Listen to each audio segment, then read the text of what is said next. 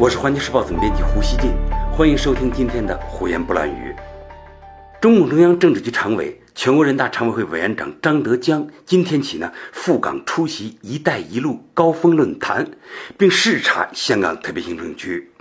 香港社会呢应当说非常重视张德江的到来。泛民人士呢这两天呢也在加紧策划如何利用这个机会表达他们的诉求。他们的诉求呢，大家可以想象到，就是要求所谓的真普选等等。客观说，与前几年相比啊，如今香港舆论的面貌有了一些变化，对抗性因素呢更加突出了。怎么办呢？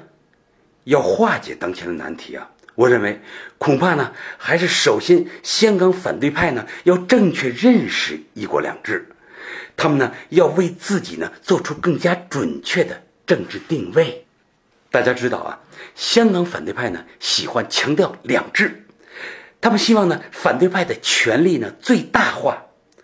从他们的角度啊，这也可以理解啊。但是呢，香港的两制是一国之下的两制，这呢又是不争的事实和法理。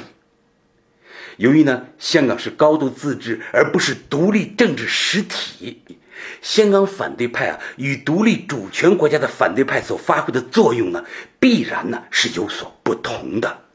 其实呢，不仅中央，整个内地社会呢都很尊重香港的高度自治权，大家都认为啊，香港就应当与内地不一样啊。如果中央政府干预香港的内部具体事务，我想内地公众也会觉得不合适。但是呢，一旦香港反对派突破他们与特区政府搞事务性斗争的那个框架，把所谓抗争的矛头呢指向中央，我想呢，内地人就会觉得不可思议，认为他们搞过了头。虽然呢，很多内地人并不了解“一国两制”的规定细节。但是呢，凭直觉，大家就能判断出啊，两年前那些战中的激进口号呢，不是基本法所能容忍的。极少数极端人士闹所谓港独，更是与一国两制南辕北辙。反对派呢，总是要有可以反对的议题啦，所以呢，通过各种噱头来彰显自己的所谓正义，赢得选民支持，这应当说就是反对派的生存之道。但是呢，基本法不是普通的法律啊，它是香港的限制性法律，宪法的宪啊。它的政治指向是促进香港顺利回归祖国，并确保一国两制在香港得到不走样的落实。我认为啊。香港反对派与特区政府的博弈呢，应当围绕香港的内部事务，以及呢围绕拉近香港社会与内地的关系和感情，使香港回归祖国不断深化啊这些目标来进行，而不应呢是阻碍特区政府施政，更不能呢与香港回归祖国的历史进程唱对台戏。